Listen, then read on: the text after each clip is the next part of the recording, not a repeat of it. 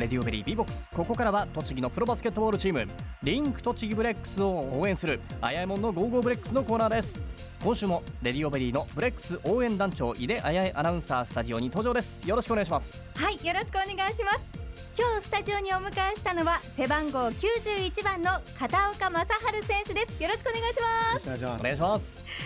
さあまずはブレックス初勝利おめでとうございます。ありがとうございますにやりましたっていう感じですよね。はい。一昨日そして昨日と小山市の県立県南体育館で日立サンロッカーズと対戦したブレックス。昨日の試合で76対60という16点差で見事初勝利を挙げました。はい。ファンにとっては待ちに待った一勝という感じですが片岡選手、シーズンが始まって5戦目での初勝利でしたよね、はい。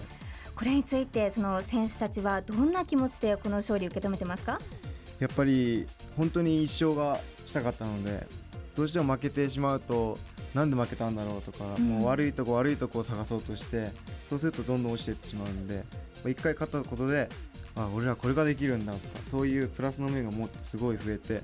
チームが上がっていくんじゃないかなと思います。はい。いい勢いになるそんなきっかけの試合勝利だったんでしょうかね。そうですね。一勝大きいですね。うはい。ん大きいですよね、はい私も昨日の試合後に久しぶりに選手たちの笑顔を見てほっとしたんですけれどもやっぱりここまでずっと負けが続いていたっていうことはヘッドコーチや選手たちってプレッシャー感じていましたか、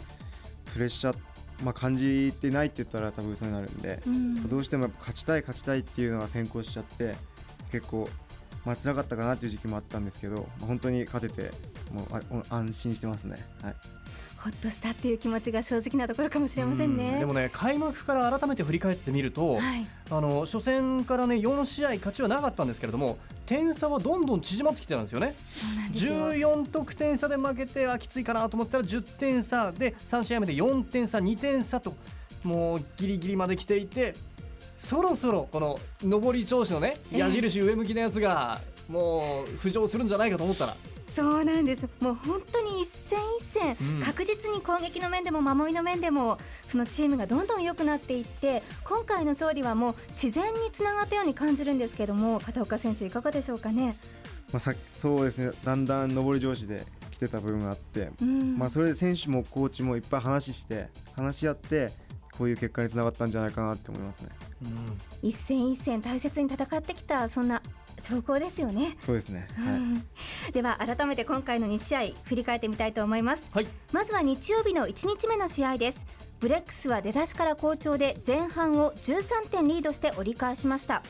しかし後半は失速。えー激しい点の奪い合いが続きます。そして最終第4クォーター残り時間15秒で1点をリードしていたブレックス。これはもう勝てるかなと思っていたらここで驚くことが起きたんですよね片岡選手。そうですね、うん。あのーもう15秒でマイボール1点差で勝っててでハーフコートからのスローインだしはい。ここで取られてしまってでスリーポイント決められて負けた。やっぱり絶対こう相手がもうプレッシャーかけてくるっていうのも分かってたし、うん。でも自分たちが多分勝ちをどっかで意識しちゃってちょっと硬くなっちゃった部分もあったし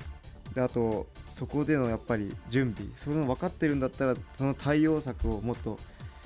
ちゃんと前もって準備しておかなかったので、うん。こういう結果になってしまったのかなって思います。はい。そうですね。残り15秒で1点差で勝っていたブレックスだったので、うん。このままそのボールを自分たちで持っていたかったんですけどもちょうどパスをした時に相手にボールを取られてしまってそしてスリーポイントを決められてまさかの逆転負け2点差で負けてしまったということなんですね。最後の最後にまたねエイブがシュート放ったんですがそれも惜しくもそうなんです。残り入らず。1秒で、うん。はい、放ったんですけどもね。でも最後までその負けないっていう気持ちの表れは感じましたよね。はい、そして、まあ、この試合が終えて気持ちを切り替えて臨んだ2日目の試合でした。まだ、えーまたまた出だしからブレックスペースで進んでいきまして前半終了の時点でブレックスが15点リードしていました。でもここまでだったら前日と同じなんですが、はい。ここからが昨日は違ったんですね。後半になってもどんどんと差を広げていって第3クォーターでは20点の差をつけてリードそして最終第4クォーターでも相手に攻撃の隙を与えず結果76対60で見事待望の初勝利を挙げました。はい、えー対戦相手は2日とも日立サンロッカーズでした。はいとなっていました。片岡選手、はい。この試合昨日の試合はいかがでしたか、昨日の試合はもう会場がもう前日と違って、うん。まあ、大きくは違わないんですけどもうファンの方の声がもうずっと途切れない。いくら開いてもファンの人たちも多分自分らも多分安心できなかったと思うんでもう本当に勝ちたいからみんなで声出してっていう会場がバーってなってたんでこの点差のままずっといけたのかなと思うんですね。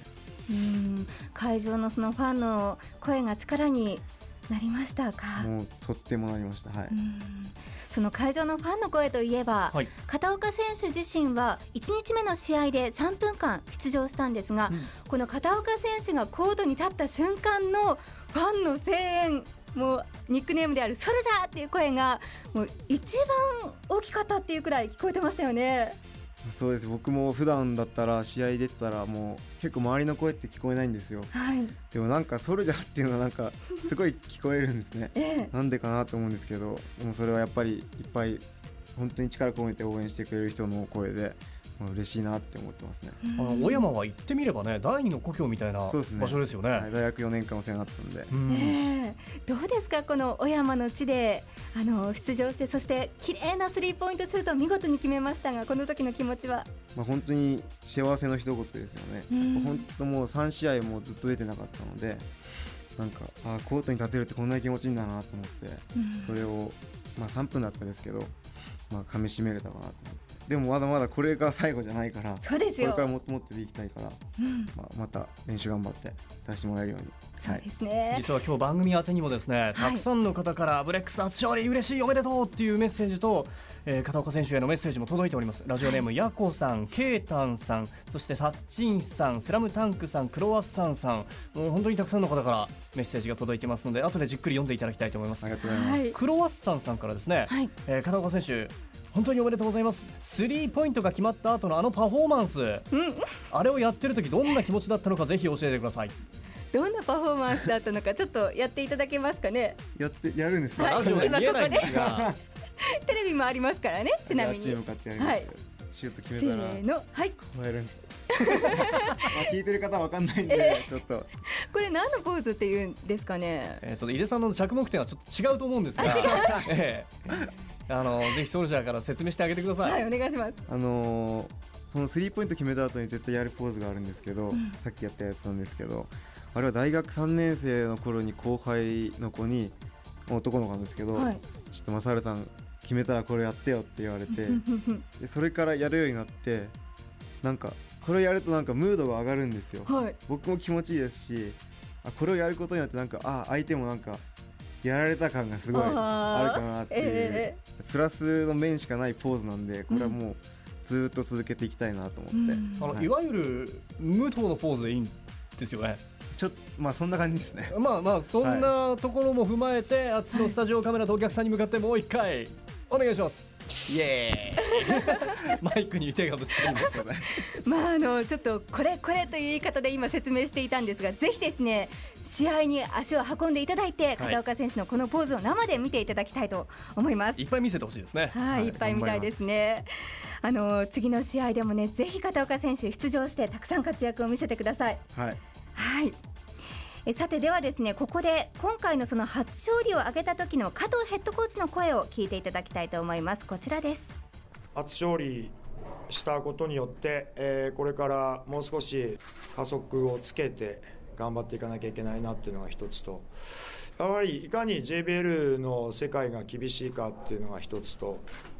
それとやっぱり準備不足はもう1年を棒にするなっていうそういう気持ちで今いっぱいですね。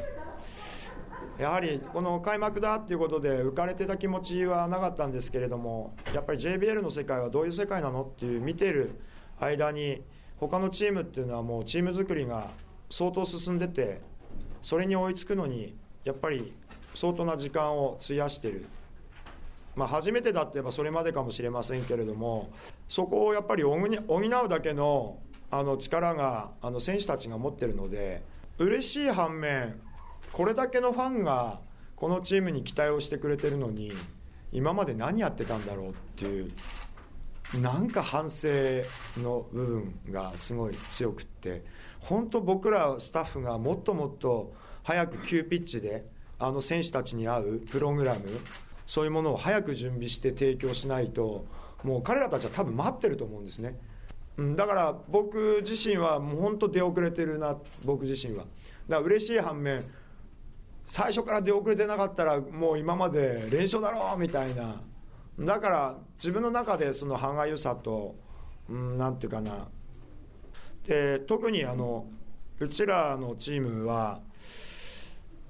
その意識がすごい高くてですね本当に勝ちたいしやっぱり1年目だからっていうそういう甘えを持たずしてみんなが一生懸命取り組んでくれるのでそれがやっぱり今回の勝利を生んだと思います。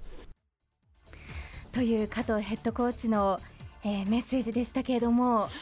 はいあのー、もう加藤ヘッドコーチ自身はですねご自身のことをこう責めている部分があったんですが、でもこんな短期間でここまでそのブレックス完成度を高めてきているっていうことはやっぱりそれはその加藤ヘッドコーチだからこそできたんじゃないかなっていう部分もあると思うんですよね。そうですね。で、まあ、コメントの中からも感じ取れましたが勝って兜の尾を締めるじゃないですけどね、一、うん、回勝ったことに浮かれずまたより強いチームにしていこうっていう強い意志が感じられましたね。はい、そうなんです、うん、なのでもうこれからが本当にブレックス楽しみですから、ぜひ皆さん一度は絶対会場に足を運んでいただきたいなと思います。はい。次の試合も迫ってるんですよね。はい次の試合は今週の土曜日です、えー、午後3時から足利市民体育館で三菱電機ダイヤモンドドルフィンズと対戦することになっています、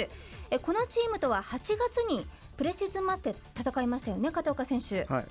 あの時と今回この次の試合というのはどう違いがあるんでしょうかね、えー、そうですね。やっぱりプレシーズンマッチだと